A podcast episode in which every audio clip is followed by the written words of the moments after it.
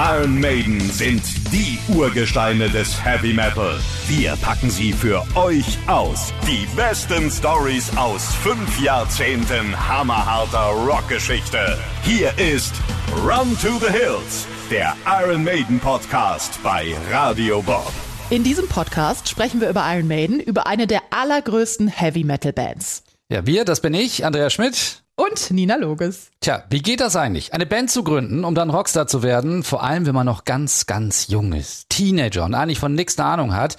Als Laie denkt man sich vielleicht, ja, man trifft sich mit Freunden, dann macht man gemeinsam Musik. Alles passt, man schreibt einen der größten Songs aller Zeiten, der wird zu einem Hit und schon ist man ein Superstar, ein Rockstar. Dann schreibt man weitere Songs, dann Alben, Konzerte und dann das wilde Rock'n'Roll-Leben. Aber so einfach ist das nicht. Gerade früher in der Zeit ohne Internet. Iron Maiden sind da ein gutes Beispiel, was man alles machen muss, um in diesem Geschäft nicht nur nach oben zu kommen, sondern auch oben zu bleiben. Das sieht man schon an dem Verschleiß der Bandmitglieder. Insgesamt spielen bei Iron Maiden bis heute 23 verschiedene Bandmitglieder mit. Die haben insgesamt fünf Sänger. Allein in den ersten Jahren verschleißen Maiden fünf Gitarristen, drei Schlagzeuger und zwei Frontmänner. Einige bleiben ein bisschen länger, einige bleiben ein paar Jahre, andere sind nur ganz kurz dabei. Aber warum ist das bei Iron Maiden so? Das wollen wir klären. Außerdem sprechen wir darüber, wie sehr sich das Geldverdienen in der Musik geändert hat. Ja, bei ihren ersten Konzerten müssen Iron Maiden anfangs Geld drauflegen, um zu spielen, selbst als sie schon Support bei Kiss sein dürfen. Äh, wie schwierig ist das eigentlich damals, einen guten Plattenvertrag zu bekommen? Betonung auf guten Plattenvertrag.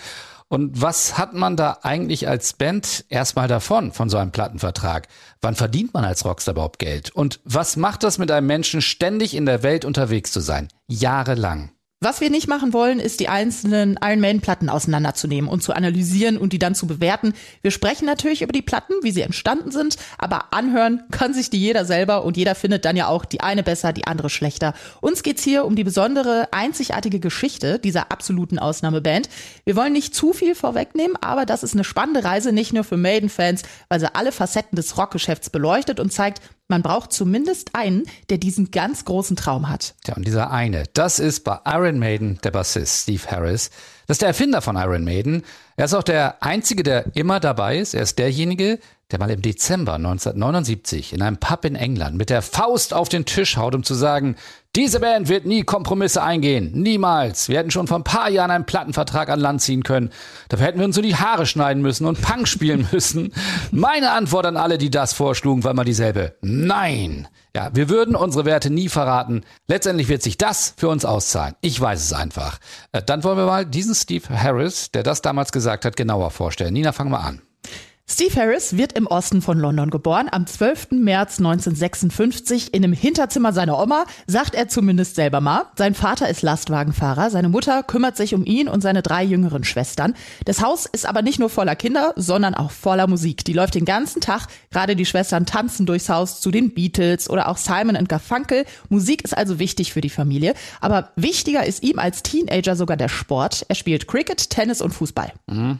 Habe ich auch gemacht, Tennis, Fußball. Aber leider äh, war das bei mir nur so ein bisschen rumbolzen. Als Fußballer hätte Steve Harris dagegen beinahe Karriere gemacht. Er ist so gut, dass er von einem Talentscout entdeckt wird. Er trainiert auch bei seinem Lieblingsverein West Ham United mit. Von diesem Team ist er auch sein Leben lang ein Fan. Er erfüllt sich dann 2019 sogar einen Traum. Iron Maiden werden Trikotsponsor bei West Ham. Das Heimtrikot bringt der Verein unter dem Motto Die with your boots heraus nach einem Song von Iron Maiden. Und Steve Harris sagt mal, wie er Fan geworden ist. Das war in den 60ern. Er habe West Ham gegen Newcastle gesehen, da ist er neun Jahre alt. Sie haben 4 zu 3 gewonnen und das war's. Er sagt, ich war süchtig. Und bei diesem Verein hätte er auch Karriere machen können. Die Anlagen dazu hat er gehabt. Was passiert? Das Leben als angehender Fußballprofi ist ihm damals einfach zu stressig. Er möchte dann doch lieber mit seinem Kumpels ausgehen, sag ich mal, Spaß haben. Deswegen gibt er dann das Fußballspielen komplett auf. Nur was jetzt? Er hat eine neue Idee. Er sagt, ich will Rockstar werden. Ja, ist doch ganz einfach. Durch einen glücklichen Zufall lernt er einen neuen Freund kennen. Peter Dale heißt er. Bei dem zu Hause spielen sie immer Schach und dabei legt Peter seine Platten auf. Das ist Musik, die Steve Harris so noch nie gehört hatte. Das sind Klänge aus einer ganz anderen Welt für ihn. Er lernt auf diese Weise zum Beispiel die frühen Genesis kennen, Black Sabbath, Deep Purple oder auch Led Zeppelin. Irgendwann meint Steve dann, ey, ich kann mich nicht auf Schach konzentrieren und gleichzeitig solche Musik hören. Kannst du mir die Sachen mal ausleihen? Und Peter sagt, okay, wenn ich sie zurückkriege. Und Den Satz kennen wir alle. ja, und dann tauchen sie nie wieder auf. Genau. Und zu Hause hört er sich so richtig rein in die Sachen, die hauen den total um. Er sagt mal selber dazu, es war für ihn, als hätte er das Licht gesehen. Gerade Genesis und der Prog Rock faszinieren ihn. Der wird später mal sagen, der Prog Rock lehrte mich zu tun, was auch immer ich wollte. Und der Prog Rock beeinflusst dann später auch die Musik Musik von Iron Maiden. Ihm ist also ein Licht aufgegangen. Er will Rockstar werden und seine erste Idee, ich werde Schlagzeuger. Aber die verwirft er dann ganz schnell wieder. Äh, für ein Schlagzeug haben sie zu Hause einfach keinen Platz. Dann die nächste Idee, Bass spielen. Aber ein Kumpel sagt dann, äh, nee, nee, du musst mit der Gitarre anfangen. Er kauft sich extra eine, aber das ist dann nichts für ihn. Also verkauft er sie wieder und besorgt sich dann eine Bassgitarre.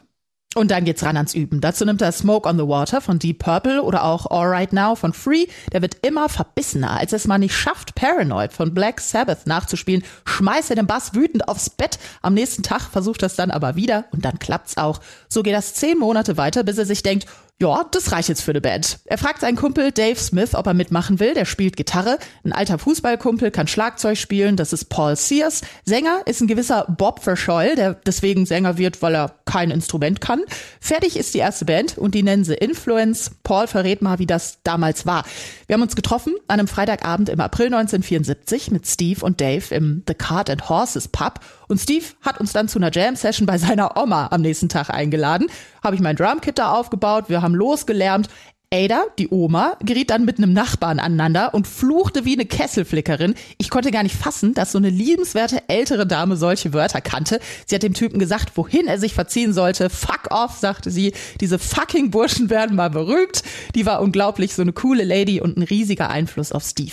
Sie machen dann auch schon bei einem ersten Bandwettbewerb mit und werden sogar Zweite. Was da noch wichtiger ist, sie lernen den Veranstalter kennen, David Beasley, der ist ein Riesenrock-Fan. Influence gibt's trotzdem jetzt nicht so lange. Die Band löst sich wieder auf. Eine neue Band zu gründen, das ist Steve damals zu so anstrengend. Deswegen äh, schließt er sich der Band Smiler an. Die spielen erstmal nur Coverversionen von ja, ZZ Top oder auch Wishbone Ash. Was ihn da reizt, ist, dass die anderen der Band zehn Jahre älter sind als er. Er ist damals so 17, 18 und er denkt, ja, von denen, da kann ich ja ordentlich was lernen. Neben Coverversionen gibt's dann aber auch eigene Songs. Auch Steve schreibt dann eigene Songs. Allerdings werden die von der Band abgelehnt. Denen sind da zu viele Tempowechsel drin. Da sind schon die ersten Ansätze für die Musik, die später Iron Maiden macht. Steve ist unzufrieden, er verlässt Smiler wieder, fragt den Schlagzeuger Doug Sampson aber, ob der nicht mit ihm was Neues anfangen wolle. Der lehnt aber dann erstmal ab. Ja, also sucht sich Steve andere Leute zusammen, um wieder eine Band zu haben. Die erste Version von Iron Maiden hat er dann Ende 1975 zusammen. Dave Sullivan und Terry Rance an den Gitarren, Ron Matthews am Schlagzeug und Paul Day am Mikro und er selber natürlich am Bass. Dann brauchen sie noch einen Namen. Steve sitzt damals mit seiner Mutter in der Küche zusammen. Sie haben so vier oder fünf zur Auswahl, auch schon Iron Maiden. Er weiß aber nicht mehr, ob er oder seine Mutter darauf gekommen sind. Auf jeden Fall benennt er seine Band nach einem alten Folterinstrument aus dem Mittelalter. Es ist so eine Art Sarkophag Sarkophag mit fiesen Nägeln auf den Innenseiten. Wer da drin steckt, wird am ganzen Körper gepierst, wenn der Deckel zugeht. Beinahe hätten sie sich dann sogar noch umbenannt. Bei einem ihrer ersten Gigs ruft der Barkeeper, da sei ein Anruf für sie, am Apparat ein Unbekannter, der meine, ey, ihr könnt euch nicht Iron Maiden nennen, so heißen wir schon, aber von dem haben sie dann nie wieder was gehört. Zum Glück. Sänger Paul kann sich auch noch an den ersten Auftritt erinnern in einem Kirchensaal vor 10 bis 20 Leuten aber dann bekommen sie ein dauerhaftes Engagement in The House and Card, jeden Donnerstag. Sie spielen natürlich auch Coverversionen, weil sie sonst gar nicht äh, an solche Auftritte gekommen wären. Das ist Steve damals ziemlich klar. Aber Steve Harris will von Anfang an auch eigene Stücke spielen. Und er hat auch schon welche geschrieben. Und er inspiriert alle in der Band, auch welche zu schreiben. Und in dieser Zeit entstehen dann Songs, wie zum Beispiel der Song Iron Maiden, Wrathchild, Prowler oder auch Transylvania. Also alle Songs, die dann auch auf den ersten beiden Iron Maiden Platten landen. Aber bis dahin ist es noch ein weiter Weg, haben wir ja am Anfang schon gesagt. Es gab viele Wechsel in der Band, aber dazu dann mehr in der nächsten Folge. Das war Run to the Hills, der Iron Maiden Podcast. Mehr davon jederzeit auf radiobob.de und in der MyBob App für euer Smartphone. Radio Bob, Deutschlands Rockradio.